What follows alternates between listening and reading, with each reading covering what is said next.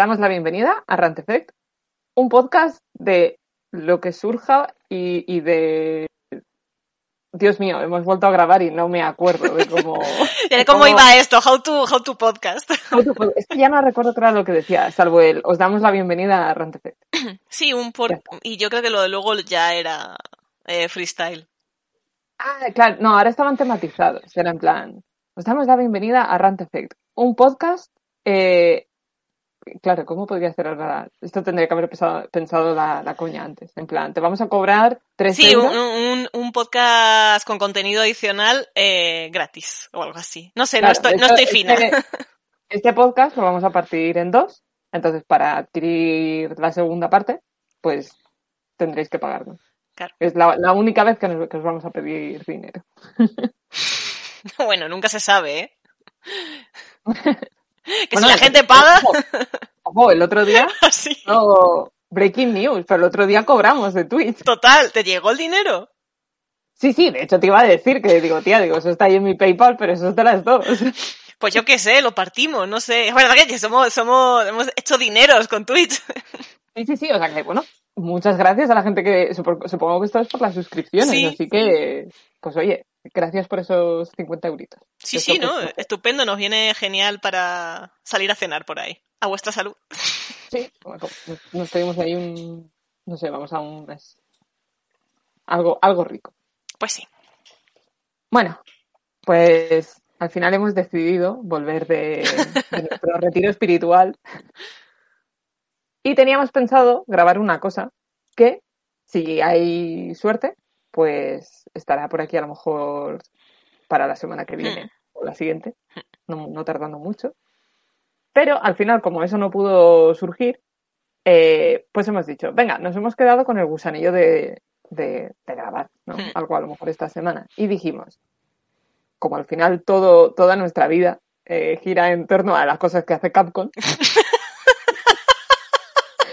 ¿Qué, qué ha hecho Capcom ahora? Ha sacado un DLC. Pues ya está, vamos a hacer un programa de DLCs. Ya está. Capcom es el líder de nuestra secta. Sí, es el, el, el, el amado líder. El amado líder. El señor Capcom. Que, empiecen a pagarnos, o sea, en serio, porque esto ya... Es que me parece, me parece muy fuerte porque dices, joder, hay, hay influencers con un montón de seguidores en Twitch que, ten- que tendrán lo del Capcom Partners, este o como se llame, y nosotras con el trabajo que hacemos de, de difusión de los Resident y no nos hacen ni puto caso. En fin, Total. O sea, muy mal. Más tontas nosotras que las hacemos gratis. Ya, total. Que no puede ser. Eh, bueno, la cosa es, bueno, que sale, surgió la idea de decir, bueno, como han sacado este DLC nuevo que, bueno, realmente era como el pack, el Winter's Expansion, que Hmm. venía así con varias cositas, pero realmente lo que, lo que era el DLC era la parte esta de Shadows of Rose, y luego el resto, digamos que, que lo han hecho ahí de pegadillo, en plan, esto como, esto no sabemos cómo sacarlo aparte, porque estaría feo cobrar por esas cosas aparte. Que de hecho yo tengo opiniones un poco sobre eso también. Pero, pero bueno, digamos que esta parte jugable con Rose, que se supone que es después del juego principal y demás, pues es el plato gordo y realmente por lo que, entre comillas, tiene sentido que te cobren. ¿no? Sí. Sí, porque Así que no- además el, el resto del DLC, sobre todo las, las eh, additional orders o extra orders o algo así del, de los mercenarios, que a ver, está muy bien jugar con personajes adicionales, pero yo, que ya me hice el platino del juego, eh, tengo flashbacks de guerra si, si tengo que volver a los mercenarios. ¿Por qué me haría eso? Ahí te tiene que pagar Capcom también. Joder, es-. Es verdad lo que dice Ired, es que hay que desbloquearlos, que me metí el otro día, porque esto, es- esto lo tengo que contar también. Este, resulta que tú normalmente, en los juegos que están bien hechos, si tú pasas la partida de Play 4 a Play 5, cuando, con estos juegos que tienen la actualización gratuita, lo normal es que si tú tienes logros, se desbloqueen automáticamente. Como en el caso de Final Fantasy VII Remake, que tú metes el juego, bajas la actualización de Play 5 y copias la partida de Play 4 y automáticamente se, se activan los, los trofeos que tú tengas. Pero en Resident Evil Village eso no pasa. Entonces tú haces todo, pasas la partida y lo que se desbloquean son dos trofeos, los de, las, los de coger las figuritas de las cabras. A partir de ahí tú tienes que forzar el juego para que te los desbloquee. que forzarlo. En plan, por ejemplo, si yo, como tengo el platino, este, para los de los mercenarios, por ejemplo, tengo que meterme en una partida de mercenarios y llegar a la partida de, o sea, a la pantalla de, de, de fin del, del modo. Y ahí ya se me desbloquea el de haber conseguido el rango S. O por ejemplo... No, no lo tienes que volver a hacer todo, al menos. Algunos sí, otros no. Por ejemplo, el de las ventanas de la, del castillo de la Dimitrescu lo tuve que volver a hacer. Este, y, pero luego hay otros, por ejemplo, que te metes en el menú y se te activa. Es como que no tienen la activación. Entonces tienes como Ya, que ya. forzar que se vuelvan a activar. Este, entonces, claro, me metí en el modo de los mercenarios para ver si se me desbloqueaban los que tengo ahí. O, por ejemplo, hay otro que es de hacerte un combo de no sé cuántos enemigos en el mercenario y ese tengo que volver a hacerlo. Este, y ahí vi que solo puedes jugar con Chris. Y con Ethan. Sí. Que los otros están para desbloquear. Sí, yo leí algo de eso, que tenías que jugar con Chris y a lo mejor sacar, supongo que cierta puntuación o algo, y entonces ya se te de- desbloqueaba Vladimir y Heisenberg, ¿no? Sí, esos son los dos adicionales. Pues también me parece un poco de traca teniendo en cuenta que es pagado.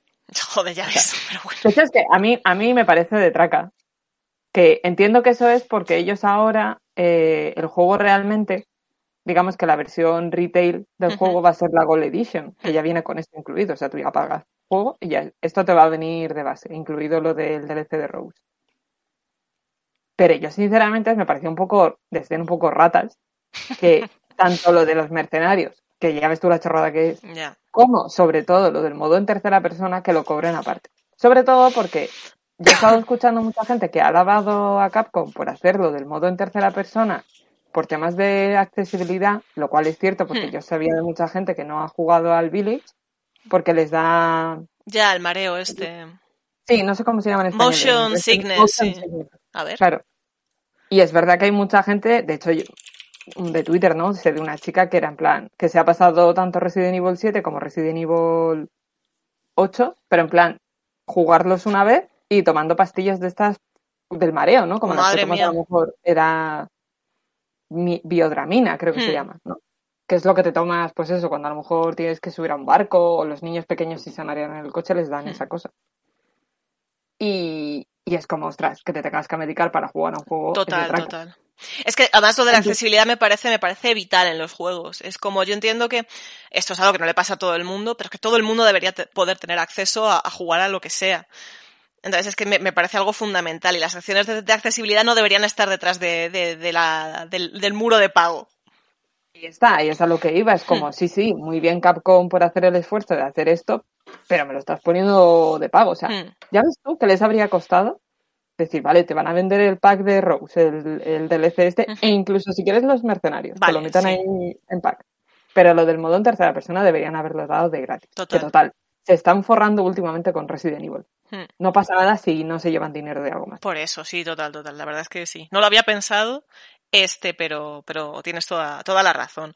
Y, y eso que yo, o sea, eh, no me gusta nada el modo en tercera persona del Village. Lo estuve probando, me estoy volviendo a pasar el juego ahora, que me ha dado otra vez el, el, el gustico. Pero no me gusta nada el juego en el modo en tercera persona porque se nota que es un juego que no está hecho para jugar en tercera persona. Como que se nota raro, lo noto extraño. El Sí, a ver, movimiento mí- de Ethan y mola. demás.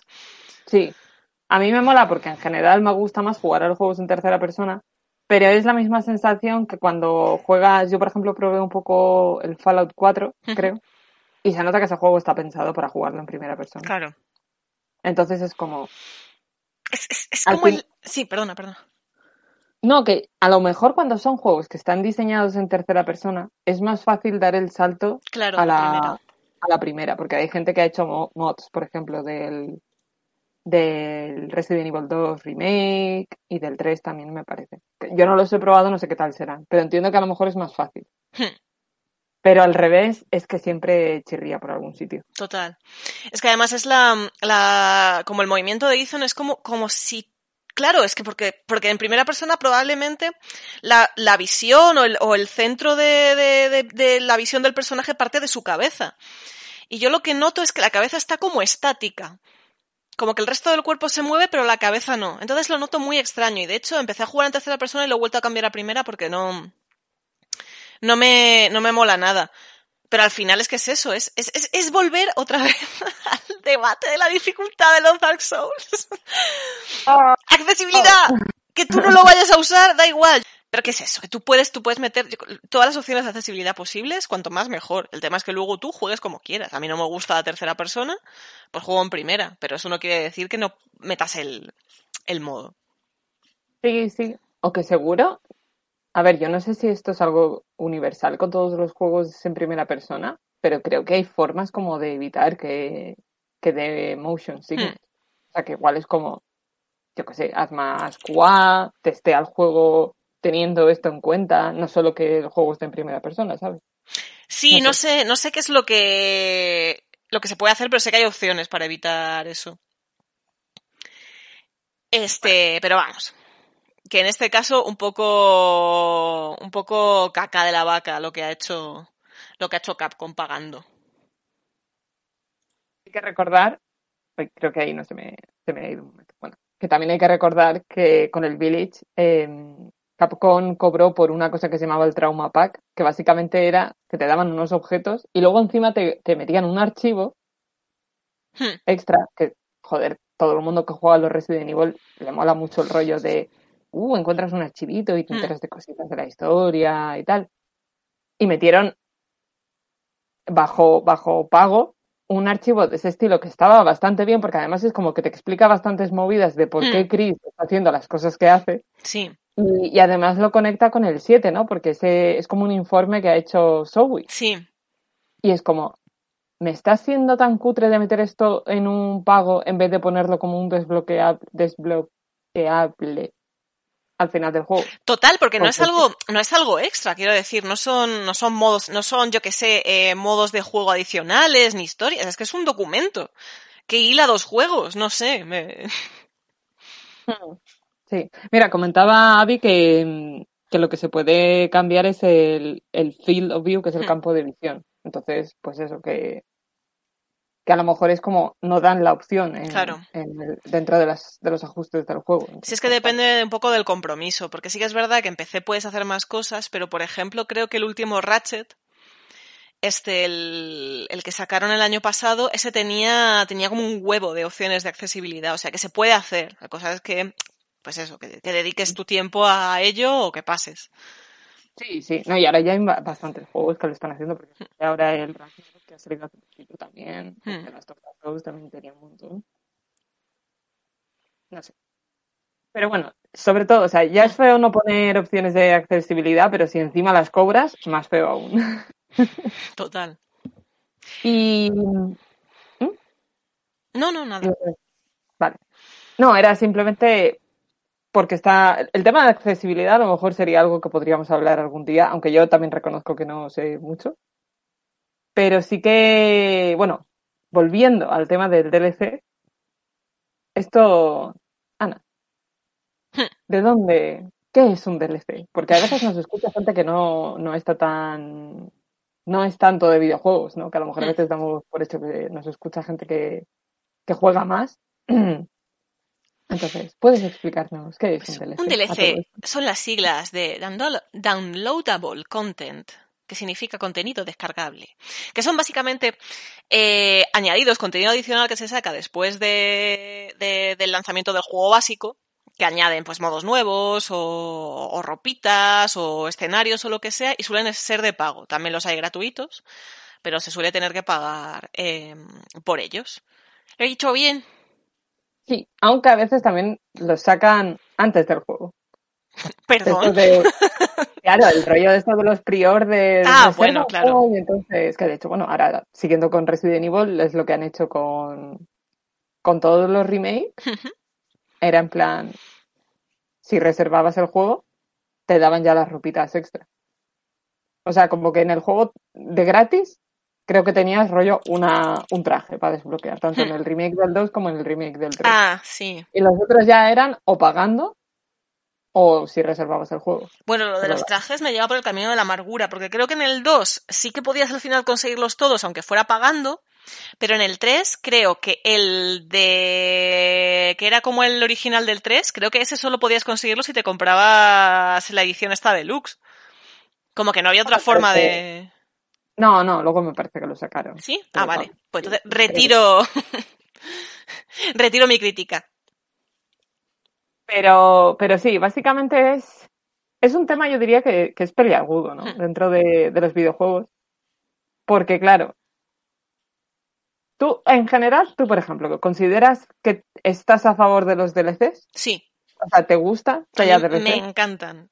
Pero claro, me gusta que los haya en condiciones.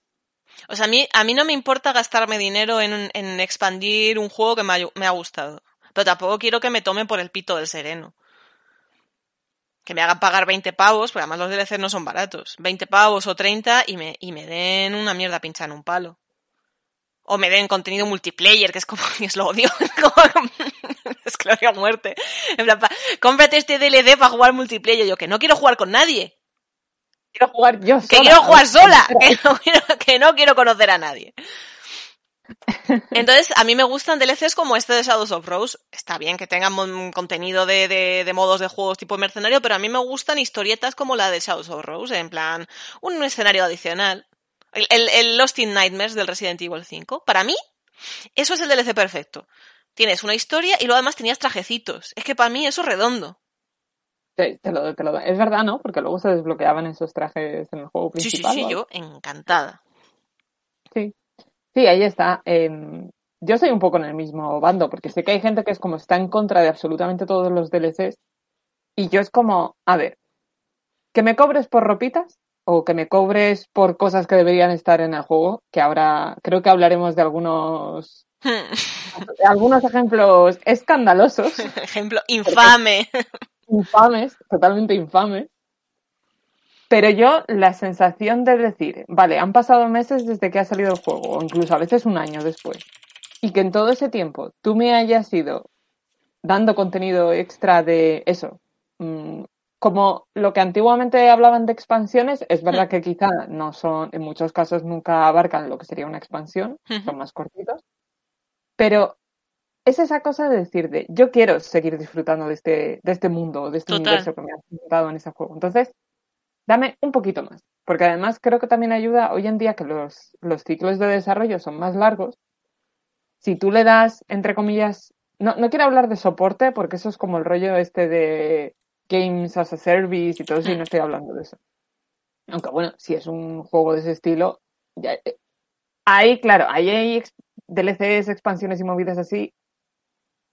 Yo ahí no me meto porque la verdad es que no conozco tanto ese mundo, pero sé que juegos como Destiny, por ejemplo, tú pagas tus 60, 70 pavos que te cuesta el juego, Uh -huh. pero quiero decir, ese juego no, no termina, ¿no? Es como Claro. que luego se, entre cosas que se van actualizando gratis y luego cuando te sacan la expansión gorda, etcétera, etcétera, pues tienes ahí contenido a cholón. O sea, lo que pasa Mm. es que, claro, esto dura años. Que yo eso no lo veo mal, porque tú estás disfrutando de ese, Sí, de sí, ese de ese juego.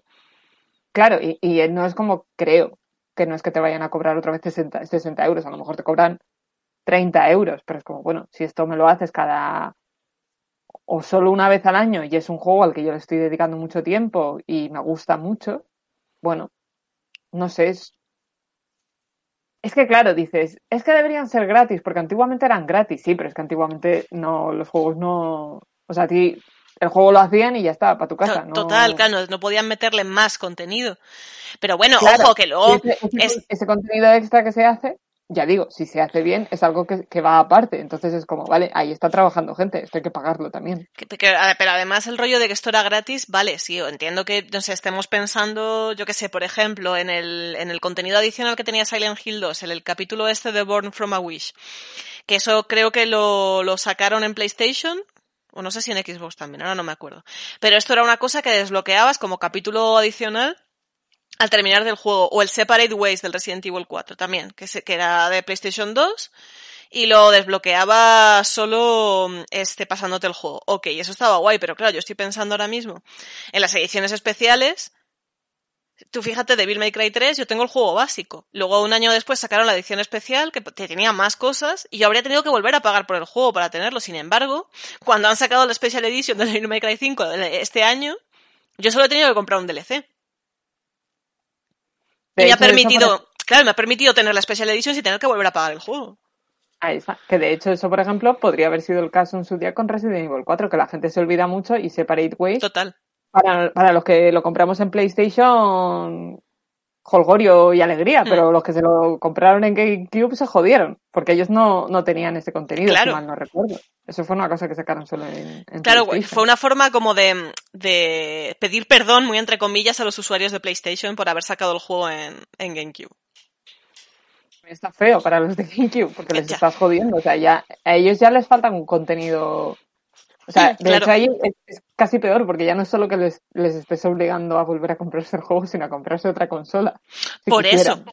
Entonces, Sí, yo entiendo que antes sí que había capítulos gratis, pero había otros, otros rollos como estos que, que, que implicaban mucho más desembolso. Entonces, a mí que me, que me quieran cobrar por actualizar mi juego básico a una edición especial o meterle más contenido, mientras, o sea, mientras no me quieran at- atracar, yo pa'lante.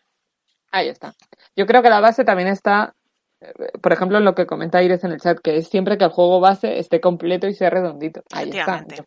Si tú lo que haces es arrancar cosas del juego Uf, base Es que, es que- para luego cobrártelas, eso es lo que está feo. Eso es el DLC, yo creo que mal entendido. sí, Porque es que- para mí el DLC es algo que alarga la vida del juego. Efectivamente, que complementa. No, no es que esto, bueno, es que estamos pensando en lo mismo, es que estamos pensando en, en- en un DLC que venía en, en Assassin's Creed 2, que literalmente lo que hicieron fue quitar dos capítulos del juego y vendértelos aparte. El tema es que, claro, yo lo jugué con todo el contenido, pero si tú lo jugabas solo, había un gap, un gap, Dios mío, había como un, un hueco entre dos capítulos que no tenía mucho sentido. Pasaba a lo mejor no sé qué hacía Ezio y de pronto se despertaba de la cama con barba y tú, "Eh, ¿qué ha pasado aquí? Entonces, esto es mal, o sea, el, el contenido descargable no tiene por qué ser una obligación dentro de un juego. No, no, no los, todos los juegos tienen que tener contenido descargable, no es necesario. Pero si ya lo vas a hacer, no seas tan cutre de, de trocear tu juego y vendérmelo a trozos.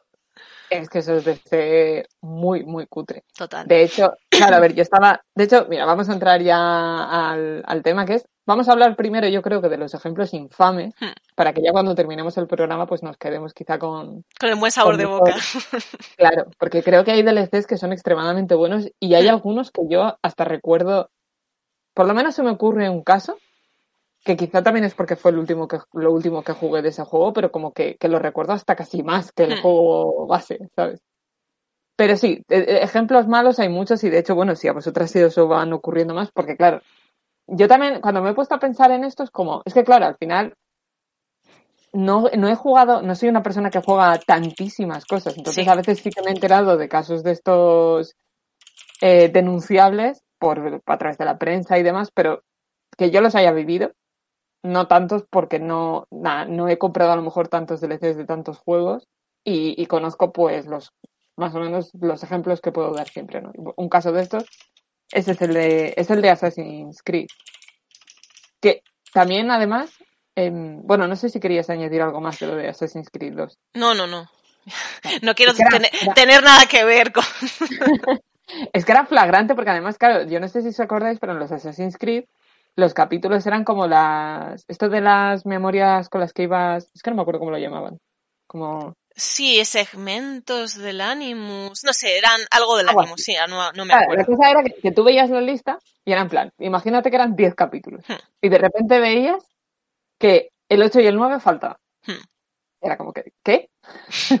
Nani. Y luego te- Claro, y luego te enterabas de que tenías que pagar por eso extra y era como, pero, pero ¿qué me estás...? qué- Sobre todo, mira, es que... Y, y bueno, en este caso que yo creo que ahí sí que era como más... Es que era descaradísimo, que tal cual lo habían arrancado del juego y te lo estaban cobrando aparte. Porque luego la gente podría decir, vale, son capítulos de relleno. ¿Hasta qué punto? Porque yo creo que no. Es que, bueno, tampoco me acuerdo mucho de lo que pasaba. Tú tienes pero- que pensar, yo creo, que e- es, eh, si los quitas, varía el juego. Ese es el Pues tema. es que- Tú, tú si, Claro. si, si en el, si en el Assassin's Creed 2 tú te, te pasas el juego sin los DLCs, tiene sentido. ¿Sabes lo que pasa? Es que no tiene. ah, Yo recuerdo que luego cuando jugué a la hermandad, Hmm. hay, por un lado, un personaje que era el de Caterina Sforza, Ujú. que había pasado brevemente por el juego principal, porque yo la primera vez que jugué Assassin's Creed 2 lo jugué sin, sin estos DLCs. Hmm. Entonces, claro, yo lo pienso luego y digo, si yo no hubiera jugado al, al DLC posteriormente, esto es, de hecho es que yo no sé si jugué en la hermandad antes o no. La cosa es que tanto el personaje está de Caterina Sforza como luego otra que se llamaba Cristina, Sí. tú no sabes realmente, o no, no, lo de Cristina, espérate que me estoy liando yo. Pues es que tampoco me acuerdo mucho. No sé, la cosa es que yo recuerdo que el personaje de Caterina Sforza era como que la parte de trama de ella estaba metida en esos dos capitulillos. Entonces, claro, es como de repente cuando empieza el siguiente juego, tú ves que ella está, está como más involucrada en todas las movidas y dices, ¿por qué está esta señora por aquí? Oye, que entiendo No sé. que el tío es guapo, pero tampoco hay que pasarse. Ahí está, era como, claro, eh, creo que era alguna movida así, en plan rollo de que parecía que estaban ahí tal. Y eso no se había llegado a ver en el juego principal si no te jugabas este. Claro, porque estaban en los DLCs. Si es que mira, esto se me ocurre también algún otro ejemplo, ahora, ahora lo daré más adelante, que yo creo que también el problema está que, vale, eso es, eso es contenido que ellos tenían pensado de base y lo han arrancado del juego. Hmm. Pero al mismo tiempo, como saben que lo van a arrancar, creo que lo tienen a veces como que aislar un poco de lo principal, con lo Hmm. cual es como, estás quitándole valor a algo que claramente en un momento estaba como más entretejido con lo Sí. que era la trama principal del juego. Total. Pero como lo has tenido que quitar para, para ponerlo como pago, has tenido que, que, que ponerlo como un poco, o sea, no, no termina de funcionar, porque no termina de funcionar como en su propia burbuja, Hmm. pero también es verdad que es como, vale, es abrupto si no lo juegas, o sea, cuando, cuando ya lo juegas con los DLCs esos, te das cuenta de que dices, vale, sí, no, esto estaba pensado para que estuviera aquí. Hmm. Pero como que no interactúa tanto con el resto de la historia o del juego, ¿no? Sí. Y, y al final es como, si es que es, son es una serie de malas decisiones, porque al final la están cagando ahí por todas partes, creo yo. Sí, total. Es que además es, es, es el S, es como tenemos que tener un DLC. ¿Qué hacemos? Ah, cogemos esto. No sé, como que mal, malas decisiones, mal, mala organización, no sé. Sí, es que esto, ah, porque quiero terminar de hablar de, de los Hmm. ejemplos de Assassin's Creed, pero esto ahora lo mencionaré, que es- son los ejemplos en los que ha pasado eso, creo que de forma hasta más evidente con Bioware, que también te la matienza. Pero con Assassin's Creed he recordado, haciendo memoria Hmm. antes, yo no sé si esto lo llegaste a jugar tú, en el Revelations. Hay un DLC que sacaron que se llamaba El Archivo Perdido. Me suena, pero como no me acuerdo de nada, no sé si lo jugué. Vale, era como una movida extra que jugaba en primera persona, que básicamente era, era todo como un rollo puzzles, plataformeo, en una especie como de realidad virtual del Animus, movida rara. Era todo como muy cúbico, Hmm. ¿No? Porque de hecho eran todo como cubos y cosas así. Sí. Y básicamente ese DLC lo sacaron, porque claro, a ver, spoilers de Assassin's Creed, pero es como, bueno, a ver, los juegos ya son viejos, lo siento mucho. Sí, sí, le voy a, le voy a joder a alguien, sobre todo de, de la parte de Ezio, Desmond y todo esto. Digamos que cuando tú terminas la hermandad, pasa una cosa bastante chunga, que es que te fuerzan a matar a un personaje que es Lucy, que, pero no, no a matarla de que ella de repente se vuelva loca y te saque la navaja y te ataque, sino que coges un objeto de estos raros, De hecho, la navaja se la sacas tú. claro, y out of the blue, o sea, así, sin venir a cuento de nada, te dice, tienes que matarla. Y tú te quedas como, ¿pero por qué? Y el juego termina ahí. Entonces, claro, cuando salió Revelation, que es el que continúa con la hermandad, pues aparte de la historia de Ezio, de hecho, yo como que estaba como más esperando a ver qué, qué leches pasaba con todo lo de Desmond, lo de Lucy, por qué había ocurrido eso. Y eso prácticamente no lo explicaron en lo que era el juego principal, porque sabéis que en los Assassin's Creed pues va cambiando de la parte histórica a la parte del presente. Y en ese juego, en la parte del presente, es como que la conciencia de Desmond estaba metida ahí como en el ánimo o algo así. Y él interactuaba con otro sujeto anterior, que creo que era el sujeto 16, ya no me acuerdo. Sí, el anterior, sí. Ahí está. Entonces iba interactuando con él. Pero como que pasaban así de, de- de por encima total con lo que había pasado con Lucy. Y era como, pero que, me- que a ver, que Lucy es un personaje súper importante, porque quiero decir, es la tía que. Para Ubisoft, no. Yo genuinamente quiero, que- o sea, yo pienso que es que se decidieron, o ya no podían pagar a Kirsten Bell, porque era la que le ponía la voz en, inglés, Es que es, es una actriz famosilla ya. ¿no? Es- si habéis visto The Good Place y todo esto, Verónica Mars, etc. ya no le podían pagar o no les dio la gana de seguir pagándole y dijeron, ¿cómo nos quitamos a Lucy de en medio? No lo sé. La cuestión es que dices, vale, a lo mejor por cosas externas tú has tenido que prescindir de este personaje, pero tú has terminado un juego de una forma que se te queda eh, la mandíbula desencajada si tenías un poquito de implicación con la historia, porque era muy tocho, ¿no? Porque Lucy en ningún momento había dado pie a pensar que...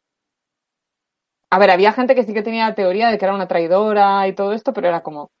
Pero no había como... O sea, eso no se había resuelto Hmm. en pantalla. Esto es lo típico de, pues la gente se va fijando en detallitos y tú ya te puedes sacar unas conclusiones u otras. Entonces, en vez de resolver eso en lo que sería la trama del presente de- del juego principal, sacaron este DLC que era una movida rarísima en el que básicamente te hacían exposition de la historia y te contaban pues que había sido como una triple agente secreta. Es que no era solo doble, era triple. claro, a mí me jodieron porque era- además eran personajes que me gustaban bastante y eran y, y- y fue como como darle el final más poco, eh, o sea, más desinflado, más Hmm. poco, no me sale la palabra, como Anticlimático. Anticlimático, eso. Eh, fue totalmente anticlimático. Porque es como, tú te juegas el, el- la hermandad, te quedas jodida Hmm. con ese final, esperas encontrar respuestas con el Revelation, Mm. Y No te dan nada, Corren un tupido velo. es que te hacen pagar para resolver toda esa parte de la trama. Y no solo eso, sino también como movidas del pasado de Desmond y cosas Hmm. así. Todo eso es como, todo eso te lo vamos a poner previo pago de este DLC de mierda, porque era un poco un DLC de mierda, hablándome de pronto. Y, y vamos a resolver una cosa que yo creo que es como bastante tocha, sobre todo además para el personaje de Desmond, porque eso le tiene que afectar. Y es solo eso, un DLC que era como una especie de, de portal en el que van hablando y ya te van contando las movidas ahí, mientras tú vas haciendo cosas raras con los cubos y demás. Es totalmente. lo- podría haber sido un email, pero en este caso podría haber sido una sección de la Wikia. Total, total.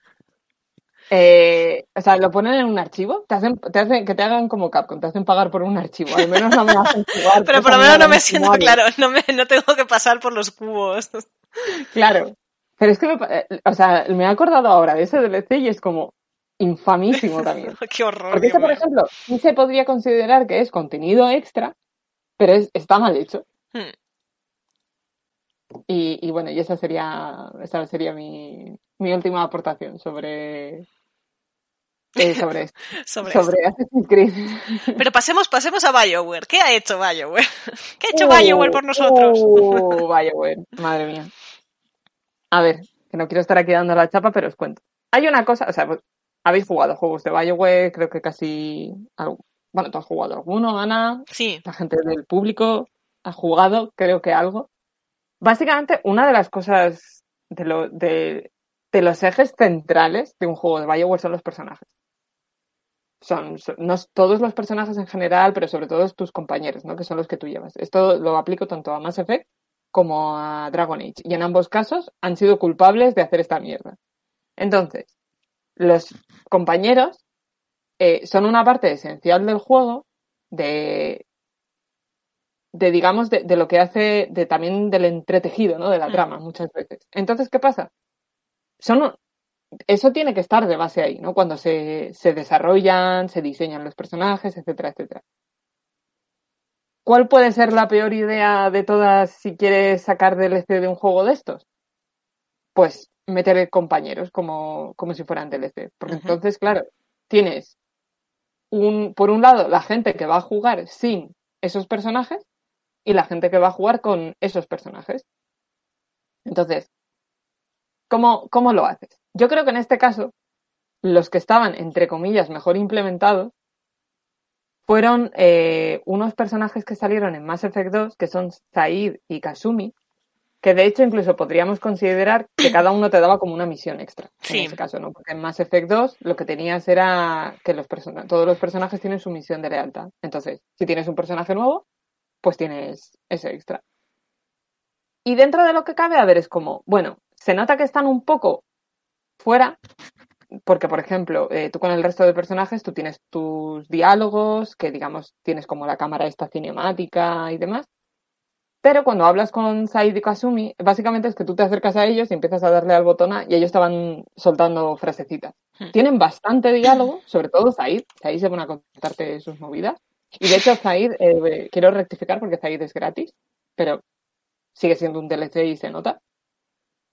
Em, pero no tiene más. Luego tienen su, su misión, pero sí que es verdad también que si te los llevas por ahí, pues tienen sus diálogos y sus cositas. Y de hecho, por ejemplo, Said, si te lo llevas a Omega en, en una de las misiones de reclutamiento, como él es un mercenario que estaba metido en una, en una banda de estas, pues tiene como un diálogo extra de en plan, conoces a que... Se nota que, que está como mejor implementado, pero aún así es como... Dentro de que es un juego que por la estructura que tiene se presta a que le metas gente extra, porque es como, ¿y quién es esta peña? Da igual, si lo que pasa es que estás como tú buscando gente que se una a tu misión suicida Claro. y ya está. Pero aún así se le notan ahí un poco las costuras, de decir, de a ver, esto está aquí un poco pegado con, con Loctite, ¿sabes? Y, y yo pienso que si no lo hubieran hecho así, pues a- habrían estado mejor integrados. Pero bueno, como es un juego que ya de por sí tiene bastantes personajes, dices, ok, no pasa nada. Solamente es un mercenario y, y el personaje otaku, que es Hmm. Kasumi. Está muy guay. No, no lo digo. A ver, es que es la ladrona japonesa y tiene así como las pintas, no sé. Pero de hecho, su, su misión, por ejemplo, es verdad, Kasumi sí que era de pago, pero su misión de lealtad es muy, es más original, porque es así como de que te tienes que infiltrar en una fiesta y tal. Hmm. Pero bueno, aún así, regular, ¿no? Que, que esté metido ahí. Pero luego ya tenemos el, el, el siguiente caso, que yo consideraría que es el, el segundo más grave, que es en Dragon Age, en Dragon Age 2, hay un personaje que se llama... Bueno, es- espérate, estoy pensando que en Origins también hay uno, que es Shale, que es una... es una... es un golem, es una golem, porque era una enana. Y joder, es, que, es que la- no, lo hacen siempre. Creo que salvo en Inquisition y, y bueno, sí, en Inquisition ya no lo hicieron. Pero es que lo han hecho en un montón de juegos y es como feísimo. Bueno, Mass Effect 1 tampoco lo hicieron. Eh, lo, de, lo de meterte personajes extra, porque creo que además es una cosa que es muy atractiva en este tipo de juegos, porque justamente los personajes y los compañeros son eh, lo que a lo mejor te llama también del juego. Sí. Entonces, dices, ay, es que yo quiero, quiero tener al equipo entero, entonces pasas por caja. Hmm. Y Shale, de hecho, estoy pensando que creo que es de. O sea, es de pago. También porque. mm, Porque a mí me parece que la conseguí. O porque tenía como rollo una edición de estas que ya venía todo incluido, pero estoy casi segura de que es de pago. Que lo mismo, también te viene con su misión extra y demás, pero es como, a ver, esta, esta tía estaba pensada para que estuviera en el juego. ¿Qué pasa? Que no es excesivamente trascendental. Entonces, y lo mismo, le pasa un poco como a Mass Effect 2 en Dragon Age Origins, que son juegos que tienes muchos compañeros. Entonces, realmente incluso pasa con los compañeros base que no todos tienen la misma implicación en la historia muchas veces. Bueno, la tienen porque a lo mejor les vas reclutando a lo largo de la historia, pero yo que sé, por ejemplo, Zebran en Dragon Age Origins, te lo encuentras porque te, te va a asesinar en mitad de un camino. O sea, podría haber sido también un personaje de DLC, ¿sabes? La típica manera de encontrar amigos. Claro, ahí está. O sea, mm, a lo que me refiero es que, por ejemplo, Morrigan, Alistair, incluso Wynn, sí que son personajes que si los sacas, rompes el juego. Sobre Hmm. todo Alistair y Morrigan, no tiene ningún sentido. Y Wynn, por ejemplo, la reclutas en una de las misiones principales. O Leliana también, ¿no? Pero pues, no, a Leliana realmente la recoges por ahí, o sea que habría sido el mismo caso y fíjate tú luego lo importante que ha sido Leliana. Pero bueno, de nuevo, es como, esto ya lo teníais pensado, Hmm. el personaje lo habéis podido quitar porque es eso, no era un personaje que fuera súper importante para la trama, pero ya me lo has querido cobrar extra. Está feo, está, está regular. Luego yo creo, el siguiente caso a mí me parece un poco más grave, porque además es lo que comentaba antes de que justamente como habéis decidido tomar esa decisión de arrancarlo, le estáis quitando, o sea, es como que el personaje de DLC no se, no, no termina de cuajar bien con el resto de compañeros, justamente porque es un personaje DLC. Claro. Entonces va como, como a su rollo y está como peor desarrollado. Y estoy hablando en Dragon Age 2 del caso de Sebastian, que es un, un sea, el príncipe Starhaven, que es otra ciudad, digamos que Dragon Age 2 está en, la historia se desarrolla en la ciudad de Kirkwall, que es una ciudad tipo independiente, ¿no? Como rollo ciudades-estado griegas y demás. Y hay otra que se llama Starhaven y se supone que este personaje, eh, eh, Sebastian, viene de allí. ¿Qué dices? Hostia, no sé, es un personaje que ya es como más importante, no es un Mindundi, es un tío que viene de alta alcurnia, ¿no? Y es como que ha caído en desgracia y entonces él quiere recuperar su su estatus. Algo así, sí, más o menos. Y la cosa es que al final es como, entre que Dragon Age 2 tuvo un desarrollo jodido, porque lo tuvieron que hacer en, en muy poco tiempo, y encima decides coger a un personaje que probablemente lo mismo, yo no sé si lo tendrían ya pensado de base o no, Hmm. pero en cualquier caso es como, está como pegado a la trama. O sea, al final es que es un personaje que ha quedado reducido un poco al meme, porque como tú puedes no jugar con él, el resto de personajes cuando juegas con él básicamente le odian. y esto no, es- no lo digo de coña, es como que nadie, o sea, en el, en el resto de personajes es verdad que hay algunos que se llevan mal entre sí, porque yo que sé, Anders y Fenris se llevan mal. Pero como que ves cierta evolución, ¿no? Porque yo que sé, Evelyn e Isabela se llevan a matar, pero luego esta vez que yo creo que se tienen hasta cierto cariño, ¿no? ¿Qué pasa? Como este personaje va aparte, creo que por defecto, pues eso, o, o- o la gente le odia, o simplemente pasan de él. Y de hecho es que luego es un poco running joke en el siguiente juego, sobre todo con el personaje de Barry, que funciona así un poco como... Se ha convertido un poco en el narrador de, de Dragon Age. Como que alguna vez hace comentarios como súper faltones respecto a Sebastián. Y, al final se ha convertido en- meme por eso y porque tiene una, una escena infame al final de Dragon Age 2.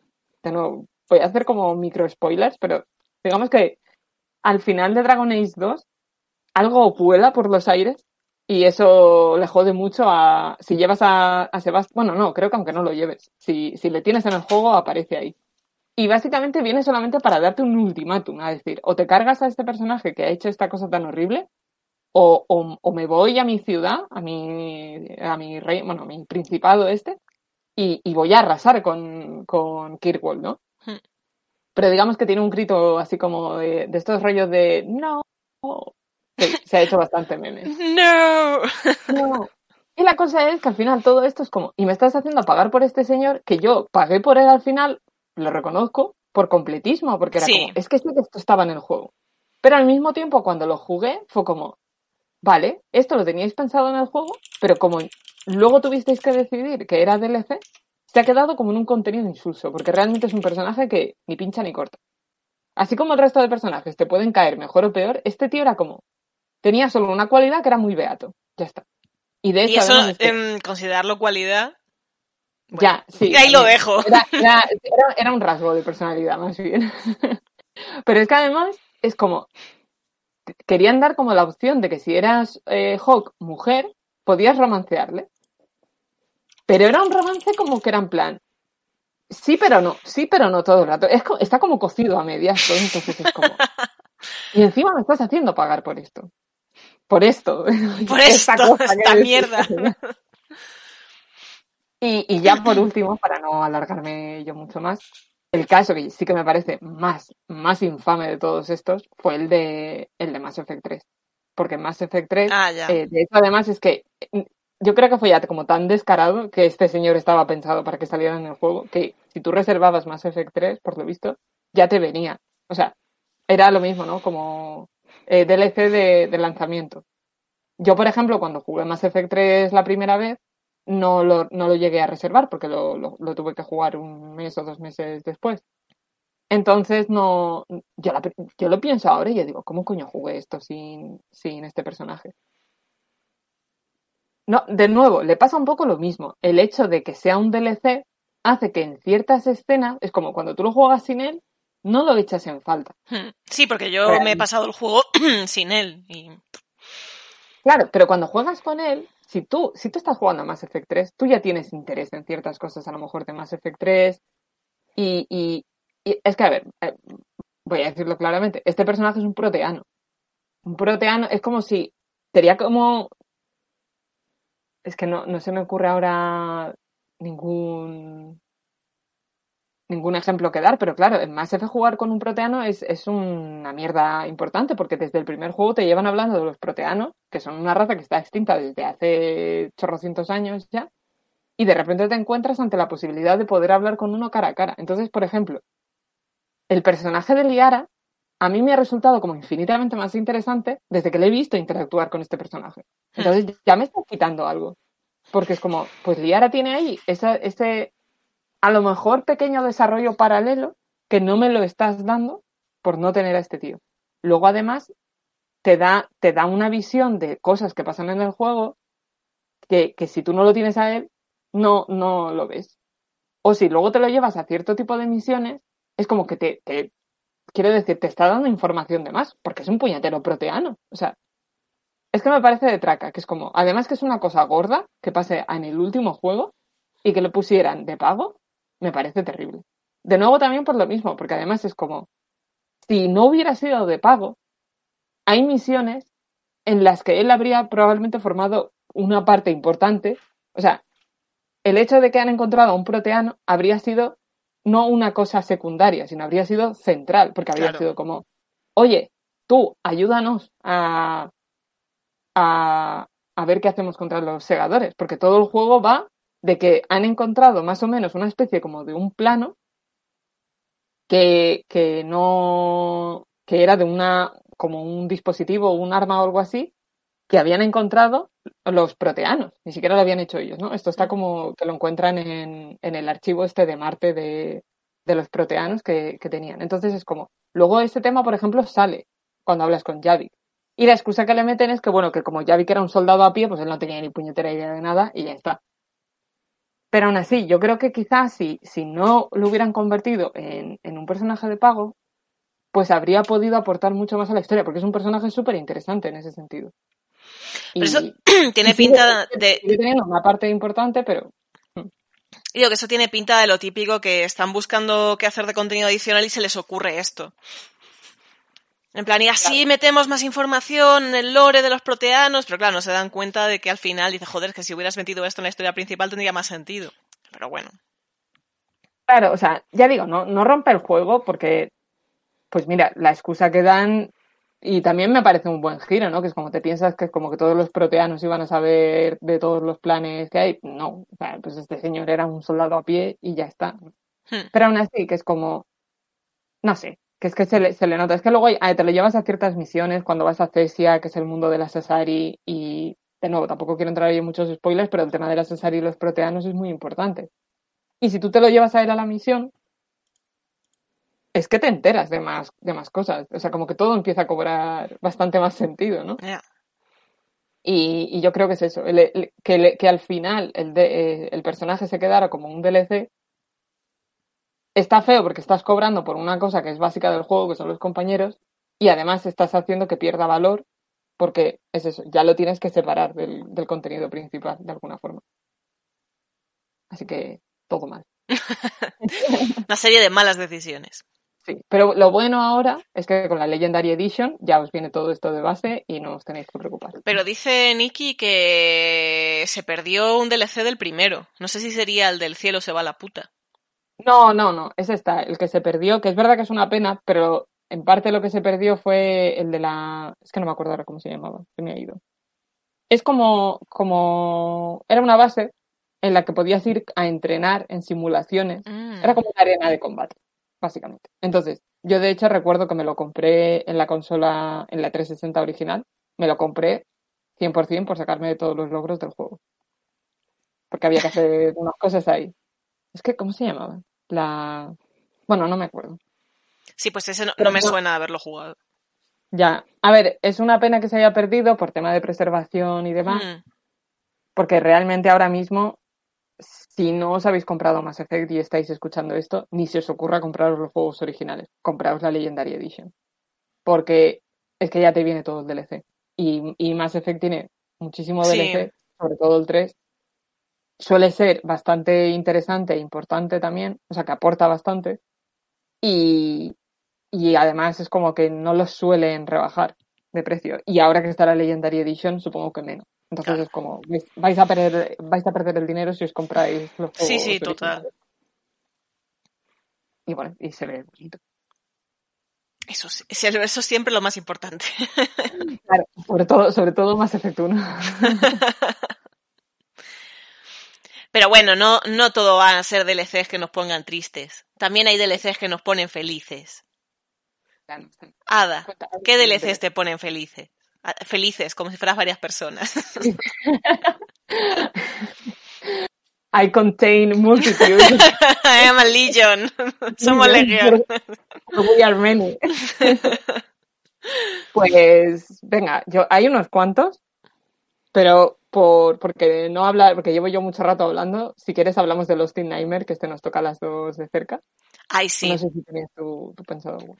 ¿Por qué te gusta Lost in Nightmares? ¿Y de qué es? ¿Qué es Lost in Nightmares? Para poner a la gente en contexto. Lost in Nightmares, que se llama, en la traducción en español me parece horrorosa, Perdido en un mar de pesadillas, que es como, qué innecesariamente largo. Alguien no tenía limitación de caracteres y dijo, me voy a gustar aquí. Pero a mí me, me gustó mucho porque era como el, el DLC que contenía, yo creo, es, es como que apelaba mucho a mi, a mi alma de fangirl, ¿vale? Porque es, es un DLC de Resident Evil 5, ¿vale? Eh, Resident Evil 5 tiene varios DLCs. Hay uno que se llama Escape a la Desesperada, que lo jugué una vez y ni tocarlo con un palo. Yo creo, yo creo que lo jugué- me lo rejugué el año pasado, fue cuando me rejugué Resident Evil 5 y, ¿Y qué tal? Eh, las únicas redeeming qualities son que, que sale Jill y que el Joseph Stone este es majo, pero ya está. O sea, lo que es el juego, lo que es el gameplay y los niveles y demás es una puta Es mierda. horroroso. Y además es que el, el este es un baboso. Bueno, un poco sí que Es un poco baboso. Pero bueno. A ver, es, sí. Es el tema, es que el tema de Resident Evil 5 y sobre todo con Jill es como, bueno. Interesante, sí. Sí. Pero bueno, luego está el otro, Los in Nightmares. Que ese es guay porque eh, es como un capitulito en el que te cuentan eh, qué es lo que pasó, ¿cuándo fue? ¿Hace un año o dos? ¿Cuándo pasó lo de Jill? En relación a la historia principal de Resident Evil 5, hace un año. No, creo que hacía más, ¿eh? ¿Más? Sí, ¿Cinco? ¿eh? Cinco años. Hostia, no sé, no me acuerdo. No, El tiempo es un constructo. El tiempo es un constructo, ya ves. Es que estoy pensando, esto tuvo que ser en 2000, no, es que creo que fueron más, porque eso me parece que ocurrió en 2016 y Resident Evil 5 seguro que Hmm. ocurre como entre 2008 y 2009, porque normalmente los Resident Evil siempre tienen lugar en el año que salen Hmm. o un año antes o un año después, pero y yo recuerdo que Resident Evil 5 creo que salió en 2000. Vale. Bueno, pues O sea, este hay- es, claro, la historia en la que, que pasó con Jill. O sea, y entonces lo que hacen es... eh, Resident Evil 5, en su momento, pues se le criticó mucho porque, bueno, ya no había terror, era todo a la luz del día, era un juego de acción como Resident Evil 4, eh, no tenía... mm, fa- faltaba la esencia de lo, de lo terror. Entonces sacar este DLC fue un poco de, mira, venga, vamos a daros un poco de lo que queráis. Entonces, este DLC eh, se ambienta en una mansión de las típicas, está la- en este caso la mansión de Spencer, La mansión Spencer 1.0 Uno- 1.0, que tiene varias. y es un capitulito extra en el que juegas con Chris y Jill, puedes elegir con quién de los dos jugar, y es bastante spook. Tiene así sus sustitos, eh, sus monstruos que te persiguen, y además tenía un modo en el que podías ver, eh, tener como el modo de vista clásico. En vez de tener la cámara al hombro, que creo que tenías la vista desde arriba, me parece. No me acuerdo qué había que hacer. Creo que tenías que ir como a la puerta del vestíbulo principal y Hmm, clicar así un par sí. de veces y entonces te cambiaba. Y de hecho, además, creo que esa cámara creo que solo funcionaba en el, en el vestíbulo. también. Ah, vale. Pero bueno, estaba como un gimmick ahí, como Sí, un guiñito ahí a, a- a los Resident originales. Y estaba muy guay porque es eso, tenía, tenía momentos de miedo, tenía algún que otro puzzle, tenía documentos de historia sobre Spencer, lo que había estado haciendo y demás. Y este, y tenía Wesker. No, lo tenía todo. Entonces tú llegabas y entonces te pegabas con Wesker. no llegabas al final. Creo que la pe- lo, lo peor de este DLC probablemente sea el combate con Wesker, porque Sí. era bastante... Era bastante jodido. Sí. Pero a mí una cosa que me jode mucho y es que no interactúan. Quiere decir, sí que Chris y Jill tienen interacción y banter y demás, pero eh, cuando llegas al combate con Wesker al final, que es como te cuentan de si habéis jugado Resident Evil 5, de que Wesker estaba aquí, que había matado a Spencer y luego ocurre que Jill se tira por la ventana con él. Este, pues eh, no, no, hay, no hay una conversación, o sea, llegas y te pegas, no, no, no hablan, no se saludan, no dicen, hola, ¿cómo te va? ¿Cuánto tiempo? Sí. Y a mí eso siempre me faltó, que yo creo que le, le, le, le faltaba ahí un, una escenita. Yo entiendo que sale caro hacer escenitas. un Claro, venga, ahí, claro, un Es que además yo creo, o sea, sí que cogerían a los actores de Chris y Jill para doblar las líneas nuevas. Bueno, esto suponiendo que yo no tengo, no tengo muy claro que esto no estuviera ya hecho también. ni idea. Pero bueno. Pero la cuestión es que a lo mejor sí, aunque. Claro, estoy pensando si, si habrían cogido al de Wesker, porque realmente. Este, por ejemplo, yo creo que es un DLC que dices. Es que esto podrían haberlo puesto como un prólogo del juego, bla, bla, bla, bla. Y en parte supongo que es cierto, porque al final si te pones, sí que podrían haberlo hecho, pero creo que no es un caso tan escandaloso porque al final a ti lo que pasa ahí, lo que es importante realmente, que es lo del encontronazo y la pelea con Wesker y demás, ya te lo cuentan en el juego principal. Te lo cuentan con, con bastantes flashbacks y cosas así. Entonces yo creo que a lo mejor si, si no contrataron al actor de Wesker, que por cierto, bien hecho porque es un mierda, Total. en, en, en el señor que le dobla en este juego. Los otros no, No, no. no. lo sé. Ya no pongo la mano en el fuego por ellos. En concreto el de este juego, Good Riddance, si no le vuelven a llamar. Sí, sí. Pero claro, si a lo mejor no le llamaron, fue como. No, o sea, se querían ahorrar la pasta, entonces, claro, no podían hacer esa- ese diálogo con Wesker y a lo mejor rollo para las frases de combate y cosas así, y lo que diga lo sacan de lo que ya tenían de Claro. los de los flashbacks y las frases de combate, pues a lo mejor de las mismas que tienes de los combates de Del juego no me- base. Si es que eso, eso lo han hecho con el, con los mercenarios, con la Dimitrescu y, y Heisenberg. Han cogido frases que dicen en el juego y ya está. Sí. Eh, por cierto, quiero, quiero hacer una puntualización Mm. porque dice Ire que no, tiene, no ha jugado ningún DLC del Resident Evil 5, pero que no está en Steam. Mm. Esto es posible porque en la versión de Steam ya sea la Gold Edition, con lo cual todo esto ya lo Claro, de base. ya viene dentro de, del juego. Claro, lo que pasa Estoy es que yo no sé si te, te tienes que haber pasado el juego al menos una vez para Sí, eso sí. desbloquear los Nightmares. Y el, y el otro también, porque además el otro es... Mira, porque además-. Me he metido en Steam, en la Gold Edition viene el juego y además viene Untold Stories Bundle, que este es donde vienen los Teen Nightmares. De hecho, la imagen del, del, del paquete es, es el Lost in Nightmares. O sea que podéis jugar. Sí, sí, está, está ahí. Claro, lo que dice Nicky, si es que en la, en la Gold Edition debe de venir ya todo. Los, y los trajecitos, que es lo más importante. Los trajecitos son muy importantes en este juego. Como veis, nos gustan mucho los trajecitos. Ay, es que los de este juego eran muy bonitos. Los de Chris no, porque Chris no ha tenido un trajecito bonito en su vida. Pero los de Sheva eran muy bonitos. El de este de Caperucita Roja era chulísimo. El único que tenía feo Sheva era el que era así como de discoteca. Sí, ese era muy, muy feo. Pero el, el tribal y el de Caperucita Roja, yo ya no la llevaba con el traje normal. Sí, sí. Que lo que no recuerdo es en este juego eran de pago los trajes. Creo que sí. No, o sea, supongo que lo de siempre. No todos serían de pago, pero algunos sí. Me parece que los, que los chulos sí, que como los, los, alguno venía en el juego base que tenías que desbloquear, Ya, ya. porque No, tenían un montón, pero estos eran de pago. Un vicio malo, ¿eh? Hmm. Que han cogido. Total. Sí, mira, Em. aquí descripción del contenido. Los trajes heavy metal de Chris y cuento de hadas, que, que ese es el de Caperucita. El heavy metal de Chris es el traje de los pezones. No hace falta. y ya lo descubriréis, Ya lo, ya lo gozaréis. ya lo gozaréis. Eh, pero sí, yo creo que, yo creo que era, eh, a mí es un DLC que me gusta porque lo que hace es decir, vale, cojo esta cosa que ya estaba en el juego principal y te la voy a ampliar un poquito, pero de forma que es como, vale, esto es café para muy cafeteros. Realmente si, si a ti te interesa, si tú no tienes ese rollo nostálgico con Resident Evil, sobre todo con Chris y Jill y demás, es como no jugarte esto no, no va, no No va a cambiar cambia nada. del juego base. Total. Y. mm, Vale, comenta Nicky si del 4 hemos jugado a Separate Ways. Hombre, hombre, hecho, por supuesto. más les, más les vale sacarlo en el remake y no como DLC. Total. Pero también sé que si lo sacan como DLC voy a pagarlo. por que supuesto, o sea, no- ninguna duda al respecto. es terrible. es terrible. Es terrible.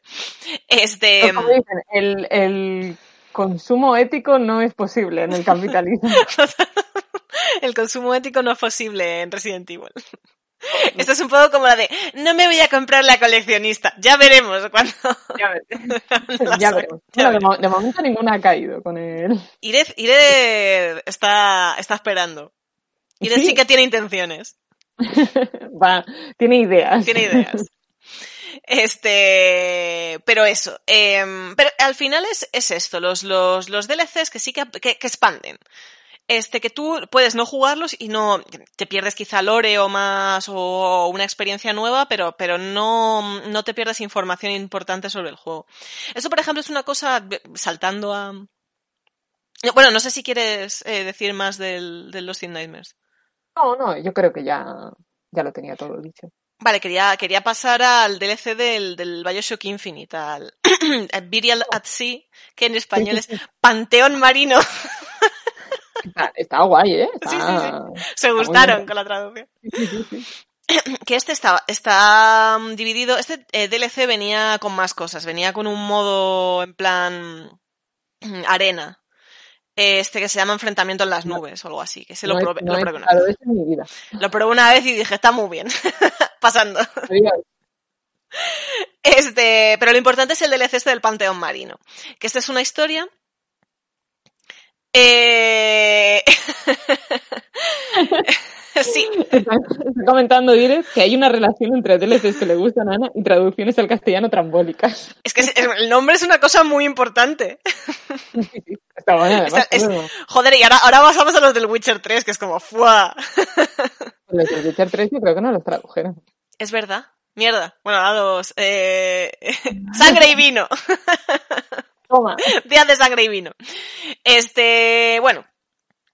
Eh, lo bueno del, del DLC este del Panteón Marino es que es una, como una historia al final de la trama del Infinite.